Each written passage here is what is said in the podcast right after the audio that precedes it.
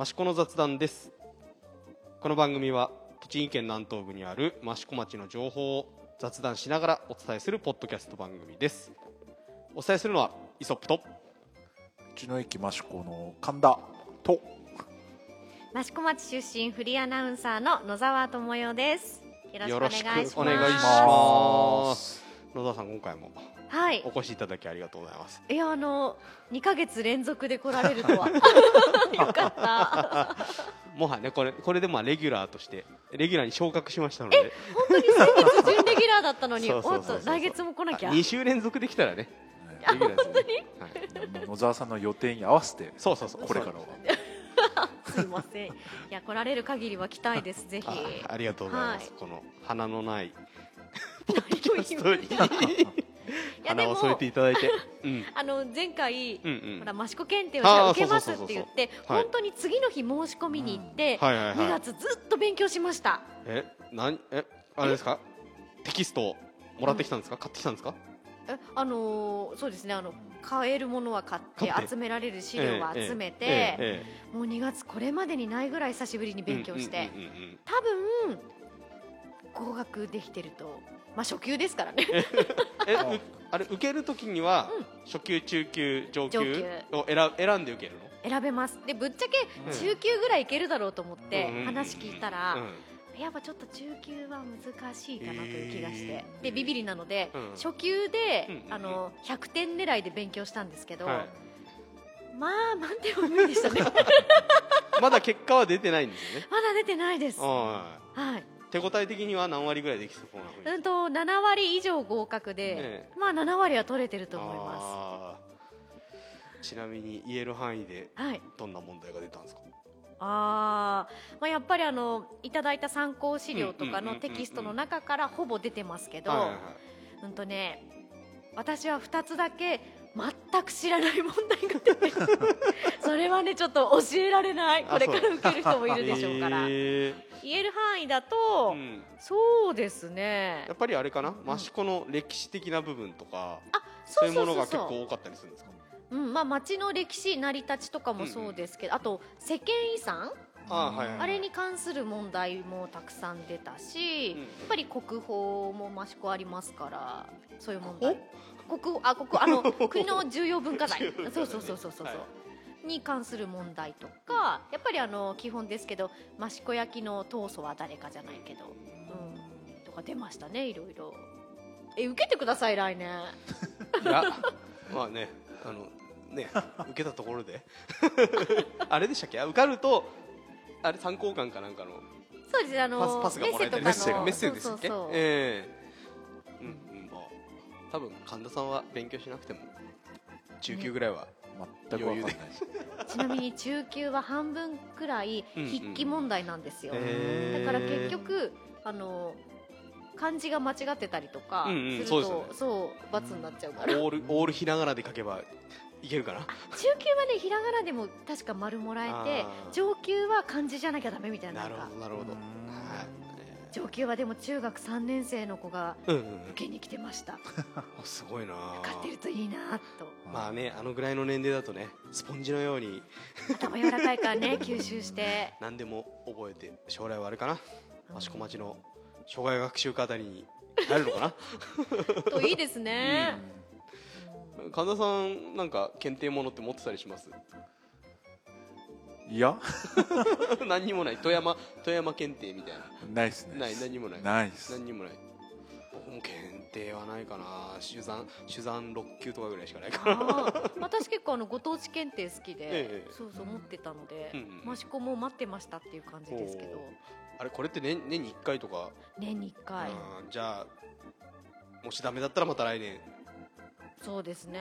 OK だったらば中級に来中年級に向けてちょっと勉強しようかじゃあ野な沢智代益子検定上級への道ということで。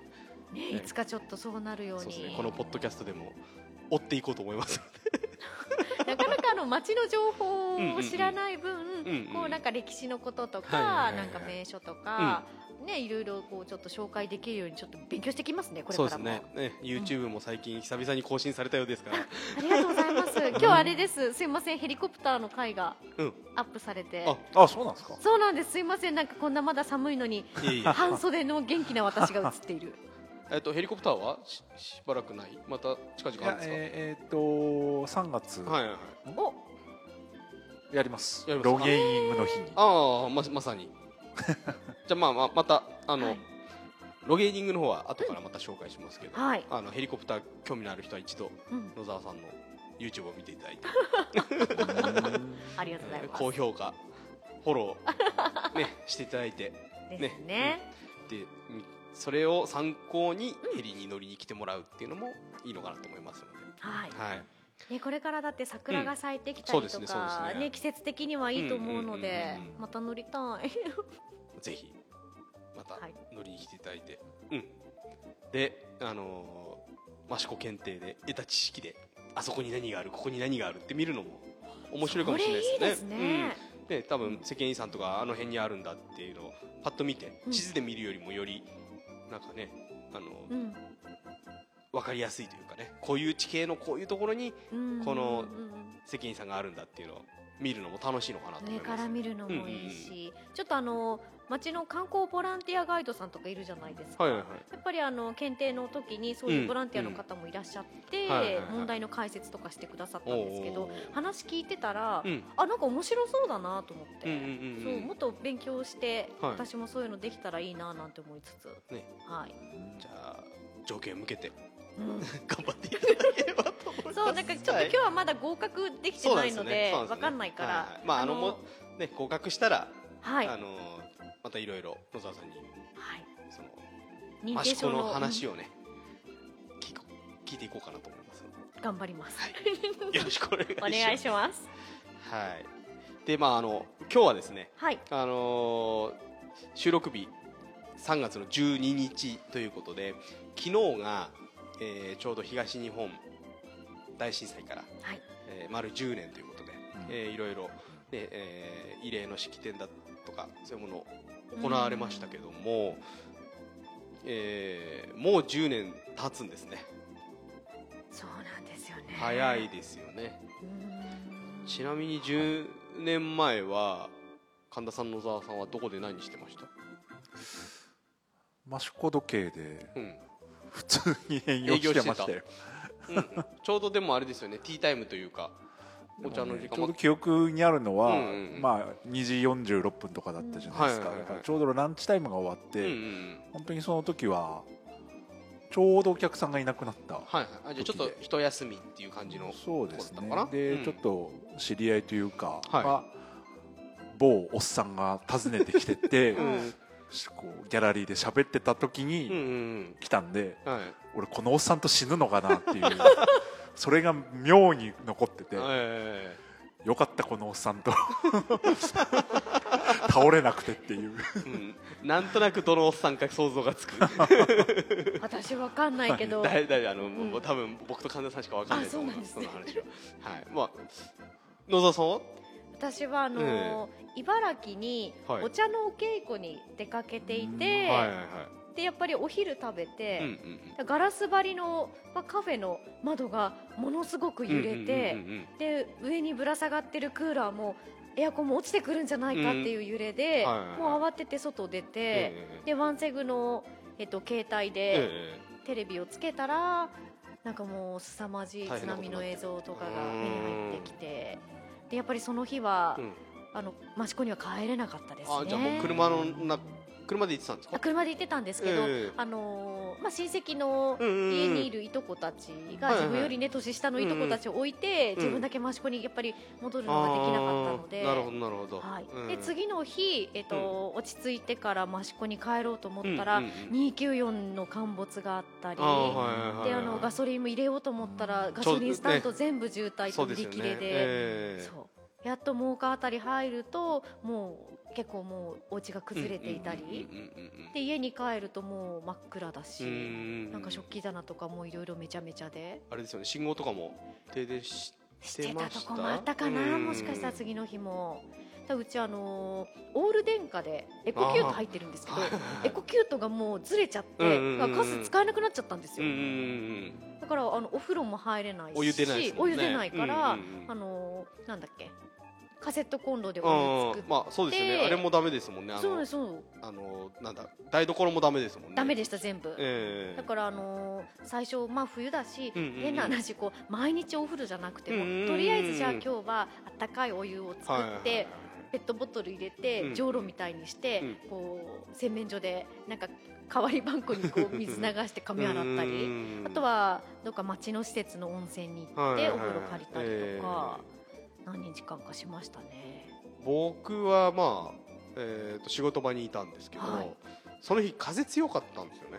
はあそうそれ鮮明に覚えててでちょうどねお客さん1人と、まあ、女性のお客さんとあと JA さんの職員さんがちょっと職仕事でうちの方来てて、うん。まあ、その女性と。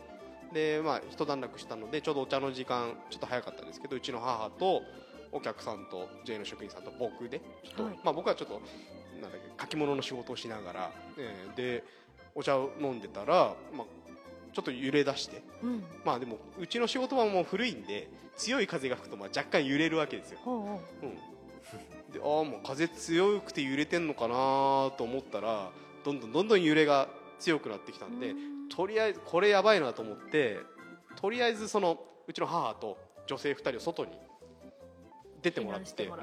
まあ、外はね広いとこだったんで、まあ、工工場広いので、あのー何も落ちてくる心配のないところにちょっと出てもらって、で僕も外出たら、はいうん。あの事務所と工場のがこうつながってるんですけど、うん。そこの境目でこう逆方向に揺れてるわけですよ。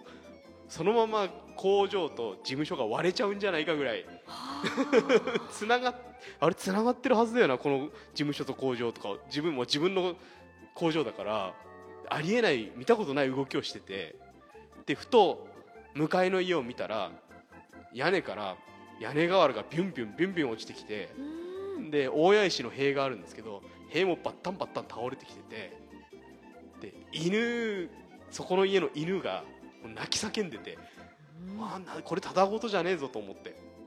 で揺れが収まってで僕あの、えー、と結婚して1週間入籍して1週間だったんですよ、あら。うん、で一緒に住み始めたアパートが仕事場のすぐそばにあったのでじゃあちょっとアパートの様子見てくるよっつって見てきたらもう住み始めて1週間のアパートがの中身がぐちゃぐちゃになってて で扉なんかトイレの扉引き戸みたいなやつがバタンと倒れてたりとか買ったばかりの電子レンジがあのは床に落ちてたりとか。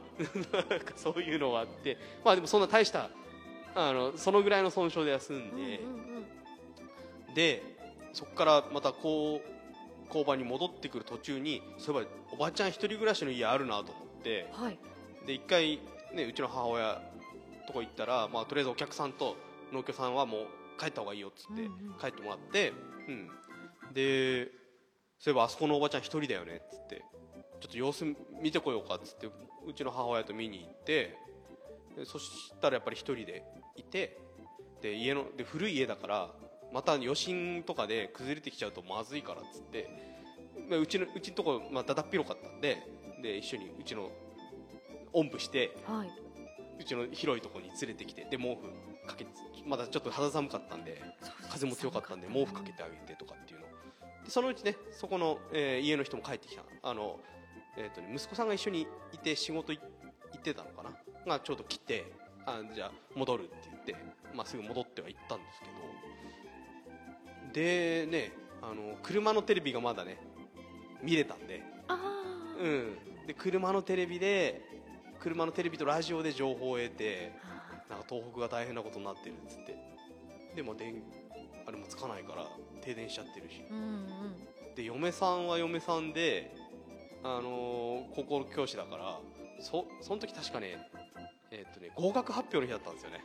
高校の。ちょうどそのぐらいのね時そう期ですそう。そうんもね毎年。だから午前中は中学生がたくさんいたんだけど午後はもうあの逆にその時間にならなくてよかったねっていう、うん、でまあ停電もしてたから、うん、あの暗暗い中、えー車でなんとか帰ってきたっていう形だったんですけど。まあお客さん神田さんとかは宿泊のお客さんとかいらっしゃったんですか？その時その日はいなちょうどいなかったのかあじゃあチェックインされる予定のお客さんも。うん。うん。で次の日とかはもうねキャンセルなので、うんうんうん。そんな、うん、感じでしたね。ギャラリーとかもめちゃくちゃですよね。いやでもうちはそんなにそこまで？うん、あれかなやっぱ山山山裾というか岩盤が強かったんですかねあそこね。あのうちなんかはなんだろう。15人ぐらい作家さんがの、まあ、ギャラリーを行ったんですけど、各作家さん1個ずつ割れたかなぐらい。ああ意外と。うちの方は、うん。ねあの鹿屋さんとか、塚本とか、うん結構平気だったんでへえあじゃああの辺強いんですね局地的にはひ比較的平気ななるほどなるほど。うん地盤だったのかな。うん。野田さんご実家戻られた時はうん。どのめちゃくちゃな感じでした？あ結構割れるものは割れて、うん。で変な話外壁もちょっとひび生えたりしてたので、うん。やっぱちょっとリフォームその後したりしましたね、ねででその後にねあの原発事故とかあってでちょっと雨降ったりなんかしてなんかちょっと怖いというかうんそういう面でもね続きましたからね、うんまあ、益子としてはやっぱりあれかな。あの焼き物関係の、はい。えー被害額がえ7億7千万とかでしたっけ、でしたっけ、うん、そんな数字が出てたと思うんですよね。あの、まあ、瓦礫もそうですけどなんか、ね、あの共販センターのあの北側の駐車場のあたりにうん。焼き物の割れた焼き物の山ができててうん。あれを見た時はわすげえなって思いましたけど、うん、あとねお墓？もううちのお墓あの町民センターの前の少女寺っていうお寺にお墓があるんですけどそこのお墓が全部倒れてて。でも確かにあの時墓石が倒れちゃってっていうのもね相次ぎましたね。そう。でうちのお墓はあの低いお墓だったから、うんうん。あの倒れることもなくであそんなずれることもなく大丈夫だったんですけどあとはあの、えっと、揺れる方向がうちのお墓の方向に倒れてくるような揺れの方向じゃなかったから、うん。うん、他から倒れてくるあ破壊してやられちゃうってこともなかったんで、うん。その辺はもう全然大丈夫だったんですけど、まあ、あのなんだっけ墓石が全部倒れてるのを見た時はやっぱ衝衝撃的で。うん。その後ねフジテレビかなんかのニュースで取材しに来てましたね。え益子の？そうそうそう。お墓が全部倒れちゃったってはいいう。はいはい であと焼き物の関係の、うん、あであとね登り窯なんかもねほとんどののり窯が潰れちゃったりっていうのもあったんでその映像ないしその友達のところに行ってその潰れちゃった登り窯を見た時には、わあ益子これから大丈夫なのかなって思ったこともありましたね。ね陶器市を控えた3月の、ねそうですね。1ヶ時期ですから月半前っていう感じでしたからね、うん。えーその後、えー、と輪番停電とかありましたけどはあ。計画停電とかありましたけど、はい。当初益子は計画停電から外れるっていう話だったんですけどそうなんですか？あのね一発停電したんですよ。それすごく鮮明に覚えてるんですよ。あれでも計画停電やってましたよね。そうそうそう。で益子は外れるっていうアナウンスはあったんですよ。町から。はあそうだったかな。そう。だけどしっかり計画停電して なんだよって思ったことはありましたけどね1回だけだってよそう1回だけ。最初の1回だけ。朝起きたら停電してるっていう。あれ覚えてない。そうそうそうそう。あれそっか、うん、それそれも記憶もすごく残ってますね。うんうんねでその次の年は冬季期間中に竜巻被害とかもあったんで。はい覚えてます。ねすごくその1年2年はもううんダメージがものすごく残っうん。た、うん、2年間でしたけども。それからもう早10年。ですね、うん。どうですか？10年迎えてみて。ちょっとしんみりした話になっちゃいましたけど、うん。どうなんですかね。うん。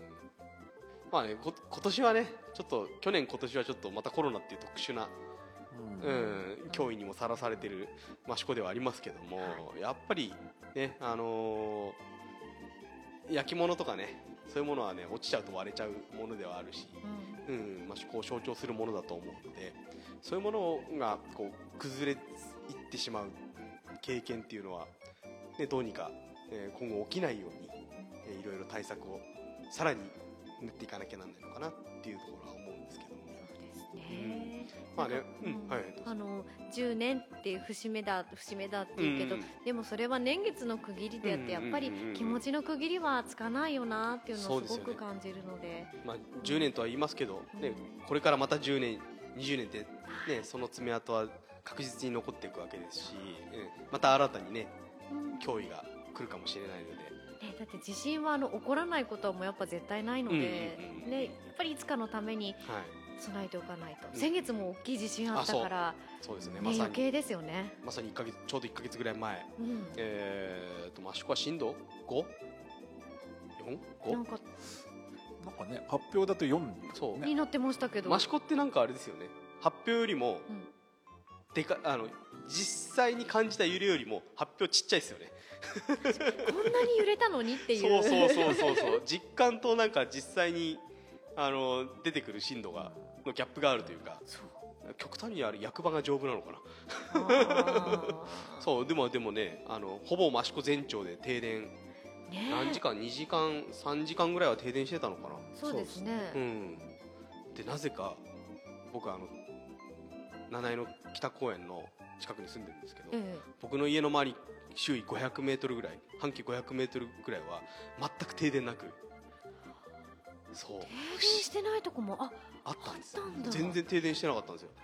だからその停電してるって知らなくて。うんうん。ただあのねあの仕事場があるんで仕事場がめちゃくちゃになってないかどうかだけ確認しに行くわって外出たら、うん。ちょっと走ったらもう真っ暗で信号も止まってるしああれれれと思って携帯で停電情報とか見たらもうあそこすげえ停電してるってなってて。うんうんうんうん。うんなんかうちのうちの周りだけ明かりがついてんだけどっつって嫁さんと電話しながら。うん。うんうん。あの連絡取って、ええねえど大丈夫でした？その時は。被害は。特になし。まああの今回の停電、えー地震の時はうん。お客さんが、益子時計も誘惑感もいらっしゃったんで。あいたんだ。よ、うんうん。まあ最初はねしばらくは自家発電みたいな形で非常電源がつくんですけど、まあでもそれも30分ぐらいなんで,、で結局切れちゃって、まあ、自分はとりあえず誘惑感に見に行ってうん。まあそしたら誘惑館の前の塚本のうんうん。なんだ自家発電装置が あってうん。それがものすごいモーター音で 客さんみんなそっちで困ってた まあ暗いのはもうしょうがないんだけど、うん音がすごくって。うんうんうんいやいやいやいや。まあ特にでも特に被害はなく。そうですね、う野沢さんはその時は宇都宮。私は宇都宮にいて、宇都宮もで停停電しましたよねいや大丈夫でした？場所によるのかな？私は全然大丈夫。大丈夫でした、ね、東の方は停電してたちょっとあったみたいですよね。そうなんだへーうん。ご実家は特に？あのまあ、実家は停電しましたけど、まあ、うん時間がね時間経ったので、もう何もせずにこのまま寝ちゃうから大丈夫だよっていう、そうななんかね僕らのところは僕らの住んでるところは茂木の方から電気が来てるっぽくて。そういうことか。そう。で茂木の方はあんまり停電してない、うんうん。一部停電してたところはあるらしいんですけど、うんまあ、あの茂木の方から電気が来てるから停電しなかったんじゃないかっていう話もあるんで。ねなんだか。うんまあでもねあの車で走ってはい。真っ暗な中来るときはやっぱちょっと不安になりましたよね。うそうですね。恵まあうちは恵まれててよかったなって思うぐらいなんですけど、うん、そう。ね道の駅もねあの島岡さんの展示でうん。超高級な大皿が展示されてましたけど大丈夫でした。まあ僕はもうとりあえず人だろうってことで誘惑館に行って、うんそうですねそうですね。もう道の駅はいいよと言ってたんですけど、うんうん。やっぱり心配なスタッフがうんわざわざ見に来て、え夜中。えうん。はいまあ一応一通りチェックして大丈夫だあ全くじゃあ被害もで自分は用が開けてから6時ぐらいかな、はいはい。はいに改めてうんうん一通り確認しに来て。はいでも本当に、ね、商品も一つも落ちてなかったああよかったですね。すごいうん。全然大丈夫でしたねな何のうん。あれもなくって感じでした、うん。うん。よかったよかったまあねいつ何時そういった災害がね、えー起こるかわからない。まあこの10年まあ節目とは言いますけども改めて、はい。えーあの防災に気を配って、ね、あのやれることをうん。やっていこうかなと、えー思い返すいい機会になったのかなと思いますので、はい。えー聞いてる方もね、まあ、あとねこういうポッドキャストも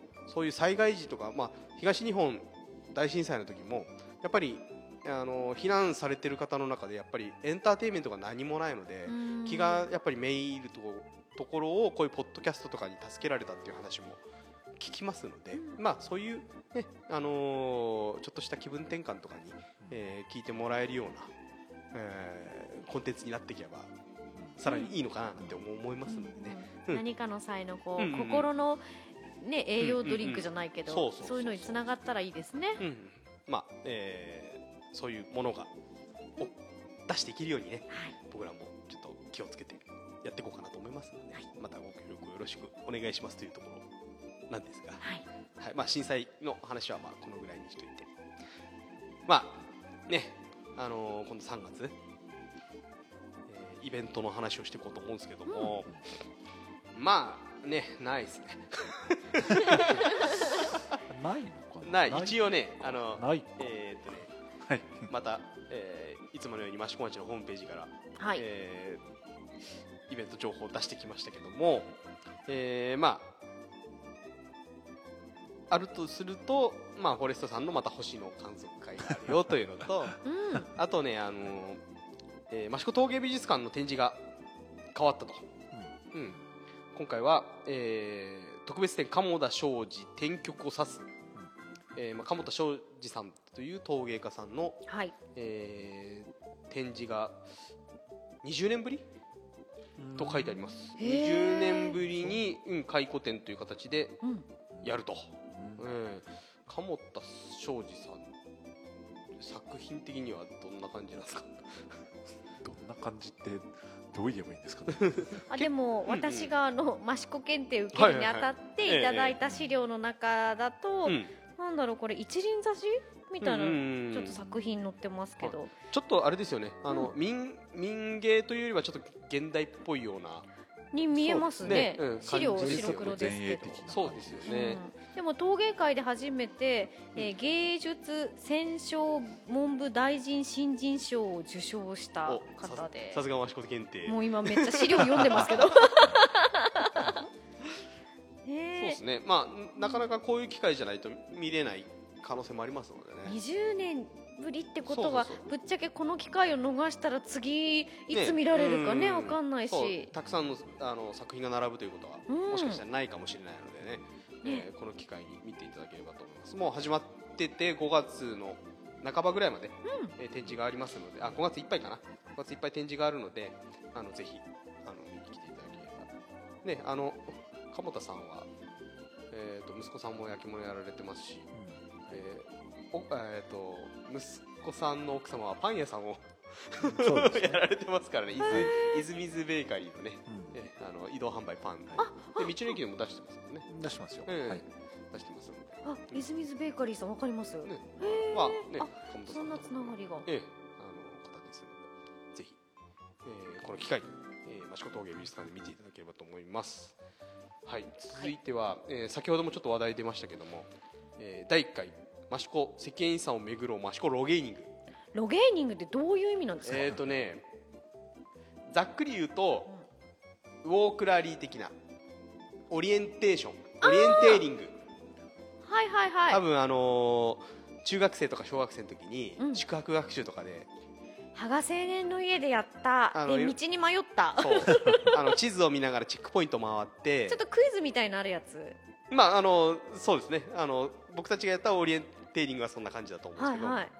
ロゲーニングっていうのは決められたポイントを地図を使って回って、でそのポイントポイントにあのなんていうかな点数がついててで制限時間内に何点稼げるかみたいなうんそういう競技。これ世界大会まであったりする、まあ、こ今回はね大会というわけではなくてうん。楽しみながら世間遺産を回ってもらおうっていうイベントなんですけど、はい。えーっとなんなんていうのかな。ほ本当はあの自転車とかに乗って今回のルールであれば、えー自転車を使っていただいてもいいし、うん。えと街中でお茶を楽しんでいただいてもいいしで本気の本気の人たちは本気の人たちも来るらしいんですけど、うん。えー、と競技としてやられてる人はもうスタート道の駅なんですけど道の駅から天巻山に登って羽賀富士まで行って戻ってくると結構な高得点になるらしいのでそれを狙ってる人たちもいるという。山二つ越えちゃうんですか？そうそうそうそうそう。だからもうどっちかというとこうトレイルランニングとか、えー。まあ、トレラン益子って益子にもありますけどもトレランをもうよりこうあの走ることというよりも地図読みとか、えーそういったのに特化した、えー競技としてはそういう競技、へえうんになるんですけども、まあね、先ほど言いましたけどスタートが一応道の駅。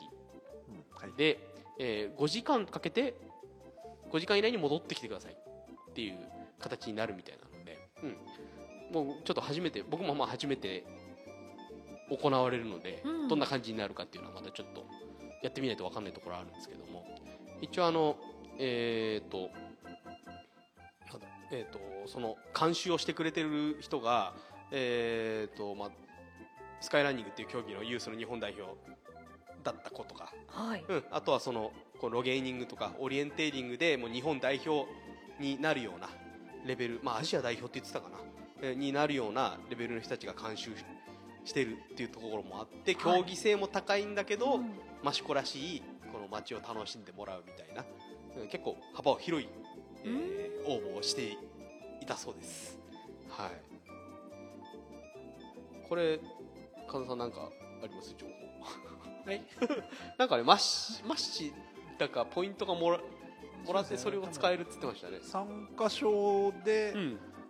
えーなんだマシポ。マッシポはい、500ポイント。うん。うんがもらえる。もう最初からそ500ポイントもらえるんですそれはよ参加賞参加賞なのかな？あとはね、うん。順位によってもしかしたらもうんうんうん。らえるのか、あといちごももらえる。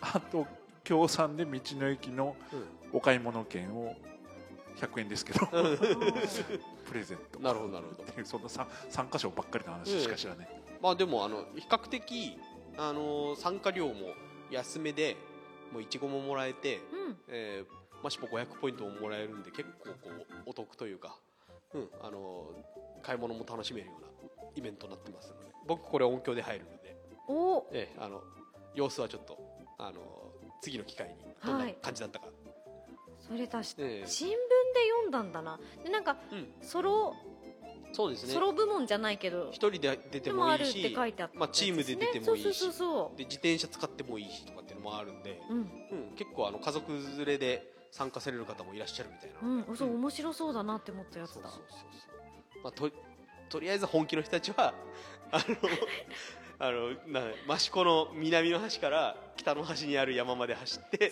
戻ってくることができるかどうかみたいなところを頑張5る時間ですもんね。そうそうそう、うん、結構ね車で行くだけだってねあの道の駅から羽賀富士車で行くにも10分以上かかるからうん。15分ぐらいかかっちゃうかな。車でだから。そう。えでで山の山登って帰ってくるんですから、ね相当な。まあでも相当そういうその業界ではトップの選手が来るみたいな話もあるのでちょっとどんな感じか、うん。うん、あの見ときたいと思います、はい。これ残念ながらねもうあの、えー、とエントリーの締め切りになっちゃってるんで、うんうんうん。ねあの今から参加したいっていう形だとちょっと出れないんですけども一応あの3月の27日土曜日にはい。えーまあ、シコロ芸人第1回がありますので、うん、まあ様子を見て、ん。えー次回以降どうなるかね見極めようと思いますので、うんああぜひぜひねあのお待ちしてます、はい楽しい。もうやる楽しいんじゃないかなやっぱり。ウォークラリーとかオリエンテーションオリエンテーリングって楽しかったですもんね。楽しかった。あの、うん。運動苦手な私でも楽しめて、別に走ったりしなくてもいいしあねそうそうそう。あるってね、うん、でいろいろチェックポイント回ってっていうのは、ね。うん、いい思い出だったなと思うので。うんうんうん。まあ、そういったマシコライニングが開催されますと。はい、はい。でもう一つがですね東京オリンピック聖火リレー。はい、はいはい、えー、と益子は3月の29日月曜日、うんうん。えー時間12時から12時13分、えー、佐宿の交差点、えー、と旧塚本広場さん。から、えー城内坂交差点なので、えー、と日田、えー、藍染工房のところまで、はい。を確か5区間。5区間だったっけ？リレーするのは一人でしょ？一人？一人なんですか？おなんか何回かリレーするんじゃなかった？結局一人だったんですか？名前が出てるのは知り合いですけど一人だけ。ああのアマゾネスそうそう。先輩。あ前はねなんか5区間とかって言ってましたけど前結局二人とかなんとかって聞いた気があそうなんだ。あれ？あ犬ああれ？井上咲楽さくらちゃんは宇都宮で走るんですそうそうそう宇都宮で。あ彼女はもう栃木枠という形になりましたので益子枠というよりは。ね、眉毛を整えて少しバズった。ーいやいやいや めちゃめちゃ可愛いっすよ。うで、ーん。彼女は宇都宮を走る。そっか、うん。地元じゃないのか。そう。益子は一応名前が出てるのはあ僕のテニス部の先輩でもある、あら。えーアマゾネス先輩ということで。ね。強そあれねあの日本百名山全部登ったとか。そういうもうパワフルな女性がいて。うはい。であのななんていうかパパトラン？パトロールランニング、うん、ランニングまあ街の中をランニングしながら何か気づいたらうん。声掛けするような活動もやられてる方なので、あーまあうんいい人選だったのかなと思いますけど、あうん。本当ですね、まあ、走られるので、ううん。まあねオリンピック時代ねどういう形になるかまだ不透明なところはありますけども、でこの聖火リレー自体も一応あのギャラリーとして来ないでくださいっていうインフォメーションが出ておりますので、はい。まあ、ネットとかテレビで、うん、見れることがあるのかなとは思うんですけども益子に住んでる住民としてはちょっとやっぱり味わってみたいところありますよね、ねどんな雰囲気なのか。まあ、当初の予定だったらちょっとお囃子、まあ、場内場内地区走るので場内のお囃子さんが出たりちょっと賑やかしで出たりとか、サイドも山車が出るとかっていう話もあったんですけど、まあ、そういうのも多分今僕たちに話が来てないということは多分ないでしょうから。うん。あの最低限の人数でなんでしょうね。そう、まあ、一応、あのー聖火リレーはこれは間違いなくやる。じゃないですか？今のとこまあよっぽど何かこの後ない限りはあれお弁当の注文が来たんでしたっけ？はそうですね。じゃあやるね。やる方向で。弁当キャンセルになったらどうしよう。かそれはそれでね。うん。まあうん今のところはやる形になっておりますので、ね、こちらはネット等で、えー見ていただければと思います、ねえオリンピックもねどうなるかね。まだわかんないですね。そうなんですよね。ねあのようやくねワクチンの接種が。医療まあ医療関係者。からね、関係者始まりました、で、まあ、4月5月ぐらいから高齢者とかうんもう始まるんじゃないかっていうのはありますけども。まあでも受けられるとなれば早めに受けたいですよね。ワクチン。そうですね、え、まあ、今後どうなるかね。その辺も見極めていかなきゃいけないなとは思うんですけども、はい。まあ益子もそんなにねここのところ何日も、うん。まあ、ななんん？何週間も益子で感染者が出たという話も聞かないですし、まあ、栃木県もだいぶ、えー、2桁にちょっと乗るぐらいまでうん。抑えられてきた十何人とかに抑えられてきているので、はい。うん、これがうまく収束していただければ、ね、いろいろねやりたいイベントもあるでしょうからね。そうそうそう。イベントといえばい大事なの忘れてました、えー、益子陶器市中止。中止延期秋への延期？延期っていうんですか？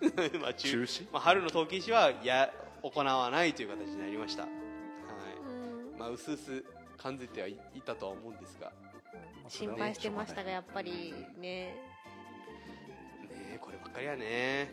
しょうがないんですよね、あれでもまたあのうん。ネットで、ウェブ陶器市はい、うん、やるんですよね。まあ、ゴールデンウィークにやる予定ですね、うんあとなんか代替のイベントがあとそうですね。毎週末あるみたいな。5月の第2土日。はい。第2第3第4ぐらいの週末の予定ではい。峠メッセの芝生広場で、はい。えー一応名前が益子物市という名前が決まったんですけど、まあはいはい。ちょっとしたクラフトフェア的うなん形で、えーまあ、ちょっと一箇所に場所を決めて感染対策を講じてうん。行いましょうというようなイベントをうん。今準備中ですね。なる。ほど。これまあ詳しいことがまだ決まってない？今その陶器市の出店者さんに、うんうんうん。まあ、中止の通知と合わせて、まあ、それを開催しますよってことでうんうん。ちょっと出店募集みたいな形でちょっと、はい。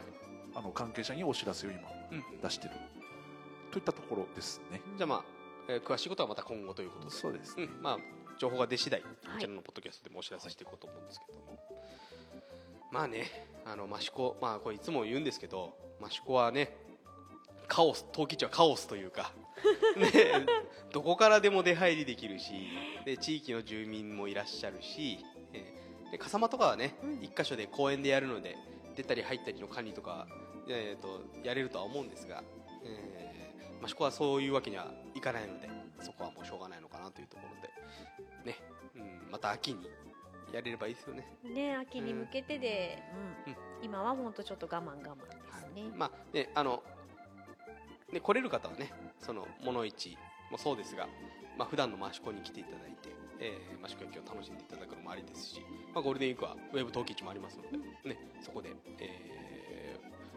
気に入ったものを買っていただければなおいいと思いますので、はい。まあ、そこに期待ということで。ね。しょうがないですね。それは。はい。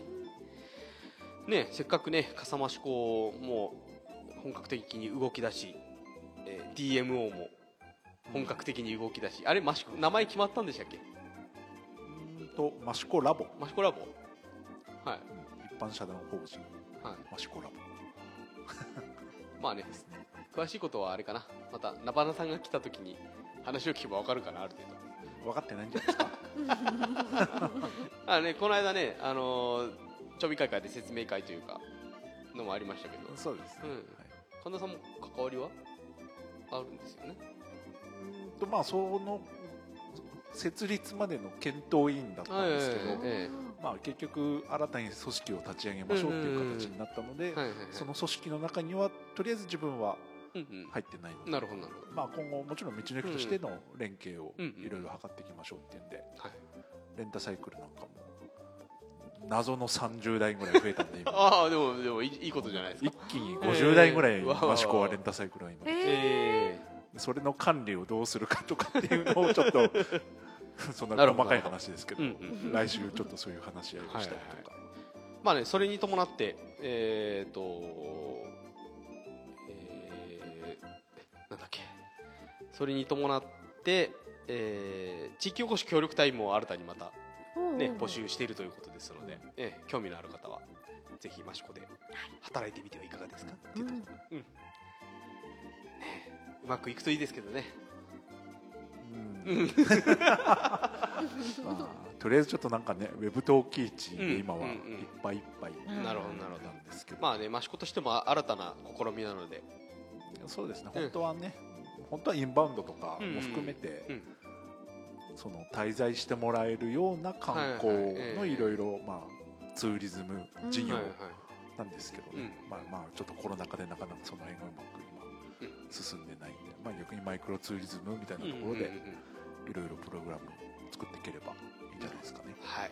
じゃあここちらも今後にご期待ということで。はい。はい。はいねえー、と今回はイベントとしてはこんなもんなんですけどもまあ道の駅的にはまたねあのー展示が変わるとあ、そうですね。そう、はいえー、と前回師匠の言葉ということで、はい。えー島岡達郎先生のはい。お弟子さんたちのうんから見た島岡先生はどんな感じだったかみたいなね展示と販売とありましたけども、まあその、えー流れといいますか、はいえ同じような感じで今度は成井恒夫さん。はい。という、えー陶芸家の方。この方もお弟子さん多いんですよね。そうですね。たえ。えだ、お弟子さんというよりは本当にうん。習った仲間、う。んうんうんでそういった本当に習った人っていうともう50人を超えるぐらいいるんで、うんうん。いわゆるちょっと島岡さんの弟子っていうのとはまたちょっと違うかもしれないですけなるほどなるほどねなるほど、うん。まあ、その、えー展示これな結局何名ぐらいの方が参加されてるというか？30人以上の方は話を聞いてええ。インタビューというかしたみたいですけど、み皆さんあれですか？結構益子にまだ残ってそうですね。本当あまあ益子界隈にいらっしゃる方を中心に、えまあ、その方たちの話をインタビューした内容と掲載しつつ、ん。あとは実際ちょっといろいろしつらえを協力してくださってる仲間たちがい。っぱいこここ数日なんかやたら来てますけど。今ねさ、まあ、あの今ちょうど入れ替え中で、えー、明日？13日から、13日からえー明日から展示が開始っていう形なんですけど今ちょっとパッと見たらなんかいろりっぽいそうですね、あのディスプレイがあったりうで普通にケロクロ、んそうですうん、なそういうのってマジケロクロとか間近で見ることってなかなかないと思いますからね。なかなかないですよあのそういうあの重機にもこだわった感じの、はい。えー展示になってますので雰囲気結構ありますよね。うん。成井さんのところは本当にうん。煙でいぶされた空間というか。すごい独特なので、うんうんまあ、それをなんかちょっと再現しようと。うんうんあいいですね。そうそうそうそう。ななぜか鳩小屋があったりとか。え？なんかよくわからないんですけどね。あのね実は僕焼き物のポッドキャストもやってて、まあ、ポタポターズポッドキャストって言うんですけどえでそこで実はあの、えー師匠の言葉スピンオフ会みたいなのをやったんですよ。えはい。えーっとまあえーっとそのパーソナリティさんがお弟子さんというか職人さんとして益子に来た時にえー師匠とはどんな感じだったのかみたいな、まあそまあ、実際になる成井さんとか島子さんの話ではないんですけれども、えーそういう話も聞いてて。はい。で一人の方は、えー、と成井さんには直接教わってないんだけど、えー成井さんのお兄さんタッポさんはい。のところで、えーちょっと作業されてた方の話なんかも聞いているのでう、んうん。うんそこでちょっと成井さんのところでどんな感じだったかっていうのも、えー聞けますので。わ以上宣伝でした。あ ダブルで楽そうそうしめるポターズポッドキャスト。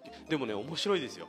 えっ、と本当成井さんのところはもうえっ、とご兄弟でまあ近くに住まわれてましたけどもうもう井戸があってとか、うんうん。もう何？益子その成井さんのところにいた人の話を聞くと益子ってこんなに田舎なんだってすごく思ったって言ってました井戸で水汲んではい。いろりでお湯沸かせ沸かしてお茶飲んだりとかしてるからうん。なんかタイムスリップしちゃったんじゃないかみたいな、うん、だそういう雰囲気のある作業場お住まいだったっていう話は聞いたので、うん、でも益子は本当時代が遅れてるって思ったって 話を聞いて、うん、でも本当なんかあの異空間というか、うんううんん。あの雰囲気違かったよっていう話聞いてますって。今の時代でそうやって聞くと、なんかこう非日常に感じるけど、うんうんうんうん。でもそれが当たり前で彼らにとっては日常なわけだからそうなんですよね。なんかその空間がいいですね、なんか。やっぱりねそそういうところで育まれた、えー習われた、はい。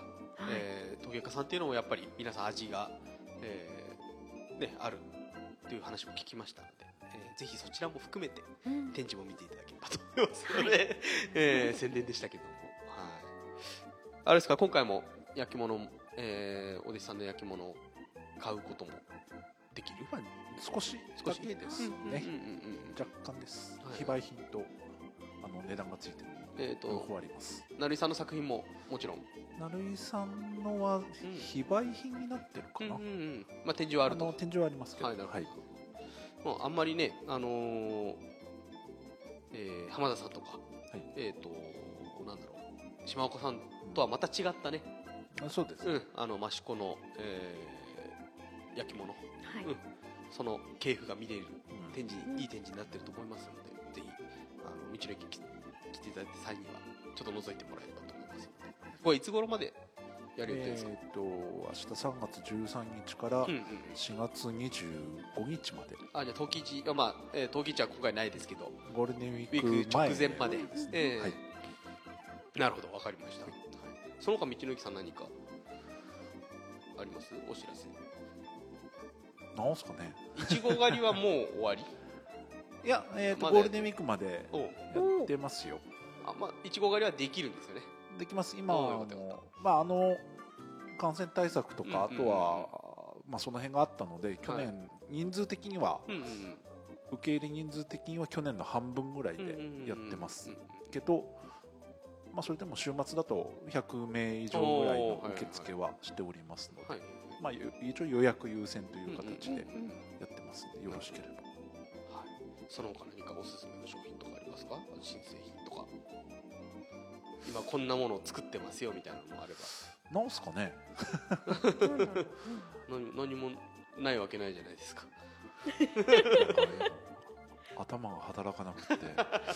今なんだろう。でもああ。そうだそうだそうだ。このえ？芝生広場のう。ん一番北の端っこに何か作ってますよねそういえば。ああそれはまだ言えない。えこれ言えない？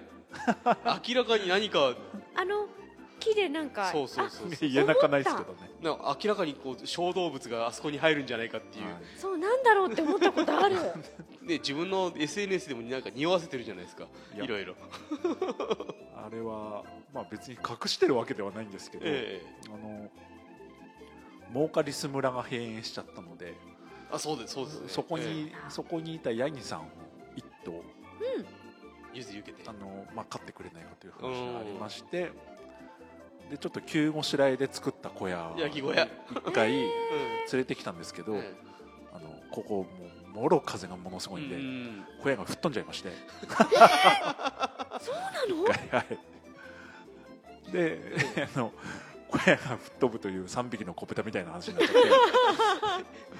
で今作り直してるんです。おそおうなんだ。前もねヤギ飼いたいって言ってましたよね確かね。そうですでね念願かな叶うまあ一応かですねあいいですね。そうそうそう。う紆余曲折ありまくりで今ちょっと、ええ。じゃあまああの小屋あの強い小屋小屋の目処が立てば、そうですね。ええヤギさんがそこにやってきます。やってくる。うん。で結構ね意外とあの焼き物屋さんとかでヤギがいる 窯元さんがあったりとかね。えそうなんですか？ああるんですよ。あのあの城内の大聖窯とかはねヤギいますからなんか結構作家さん猫飼ってる人多いなっていう印象はあるんだけれど、ヤギ？いやでもむ益子も僕子供の頃は意外とヤギいたんですよね。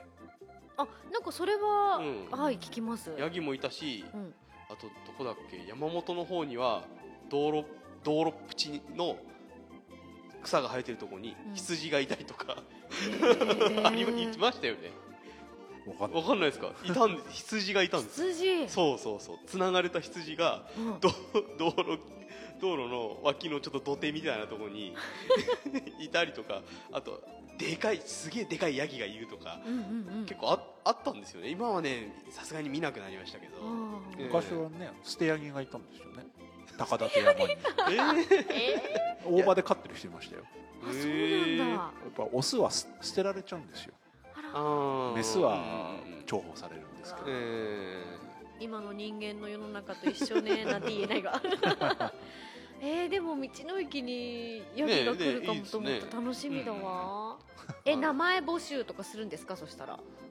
あもう名前ついてるのか。もともとリス村で名前がついてたんで。まあ、また今後もし少しでもふ増えていけば、ーうんうんうん。そういうのも考えようかなと思って。ねあのねこの芝生広場がヤギのね放牧地とかにうんなったりとかね。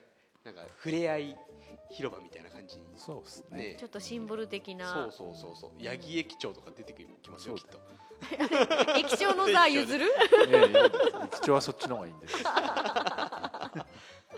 じゃあまあ今それも今後ですね。うん楽しみです、はい。えーヤギねあのもし見かけたら可愛がってあげてもらえればと思います、はい、そんなとこですか？道の駅さんは。そうですね。はい。あとはなんすかね？特にイベントもなく。うん、今道の駅としてのイベントは全然ないんですけど、はいはいはい。今ね町の方でうん。もう公になったんだよな。肘祭と。ああ、ひいさいね。はい。あと、ええ。まあ、去年本当はやるはずだった延期になったんですけど、はい。戦隊ブスとの100年あ祭、まあはいはいはいはい。あ、そちらが結構もうちょっと具体的に、はい。うんうん。あの今いろいろ内部で詰め作業を、はいはいはいはいはい。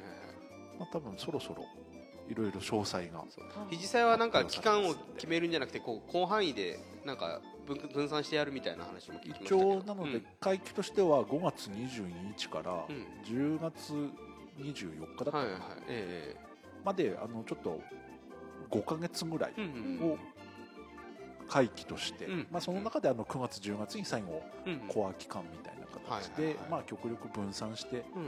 開催しましょうみたいな形で今準備を進めてますそうですね。結構あの肘祭関係のね、あの募集とか。そういうのもいろいろ出てきてますので、はいええ町のホームページとか見ていただければうん出てきてくると思いますので、ちょっと見ていただと思いますがあれカフェフェスはやるのかな僕と野沢さんといえばカフェカフェフェスああそっか。二人ともそうっす そうね。そう 6, ね6月そうだ。もう6月ですもんね。そうだね。うん。うん。カレまあ。カレーフェスになるんでしたっけ？カレーフェスになる予定。本当に？なんか前ちょろっと言ってたけどええ。本当にカレーやるんですか？カレーカフェ。あいいないいないいないいな。いでもないっすね。今年は多分ない。私は厳しい。まあしょうがないね。またね秋とかねその辺に何かまたやってもらえると嬉しいかな。そうですねちょっと今100年祭の、うんうんうん。まあ、最後の、えっとなんだろう。まあフィナフィナーフィレ的な。ナーレ的な形で、あのー益子市という、まあ、クラフトフェアマルシェみたいなイベントをまた、うんうんまあ、前ちょっとやったんですけど、そうですね。それをちょっと9月にやりましょうという、それもちょっとこれからまた具体的に準備入るんですけど、うんまあ、そこでちょっと焼き物屋さんとあといろいろクラフト作家さんと、まはい。あ、そういう益子の食べうんうんうん。物を合わせて、えーできればいいかなと思っます、じゃあ今後の情報にね、えー注目していただければってとこですかね。そうです。ねはい。野沢さんは？このお知らせ？お知らせ何かあります？あもうでもあの受験の番組ももう大詰め？終わっ4月までは一応。やる？はいやるのでうん。変わらず。でそうですね。あでもさっき益子検定のとこで結構いろいろもうんうんう話したのでヘリコプターの会があったとかもねあったし。あれはいつ出るんですか？あの焼き物関あ係焼き物関係はもうちょっと先ですけどもうんはい、うんね。ぜひ。あのどうやらあの作家さんを野沢さんが今度呼んできてくれる。あこのポッドキャストにも呼んできてくれるらしいの、ので、そう都合がつくときにぜひご同席いただけたらと声はかけているので。どうかな？出てくれるかな？あなんかえ楽しそうって言ってました。嘘ここで何回かあの人収録してるの見てるはずなんですけど。なんかやってますよねって言ってた。